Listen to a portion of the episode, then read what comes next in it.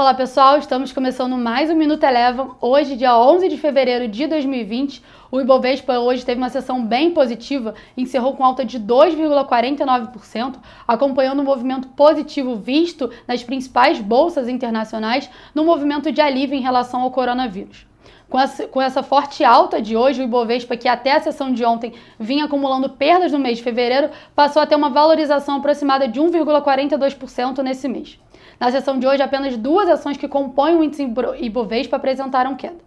Vale foi destaque positivo com alta aproximada de 3,7% após a companhia divulgar o relatório de, relatório de produção e vendas do quarto trimestre com um volume bem robusto.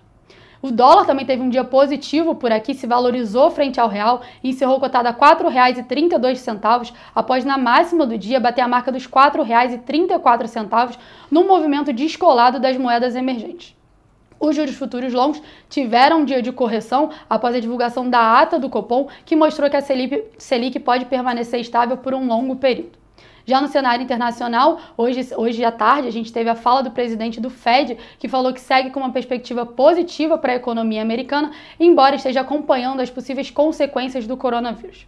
As bolsas americanas encerraram o dia de hoje com leves ganhos após o órgão federal do comércio pedir informações para as empresas de tecnologia em relação às aquisições que poderiam ter eliminado concorrentes. O Minuto Eleven de hoje fica por aqui. Se você quiser ter acesso a mais conteúdos como esse, inscreva-se em nosso site www.elevafinancial.com e siga a Eleven também nas redes sociais. Eu sou a Jéssica Feitosa e eu te espero no próximo Minuto Eleven.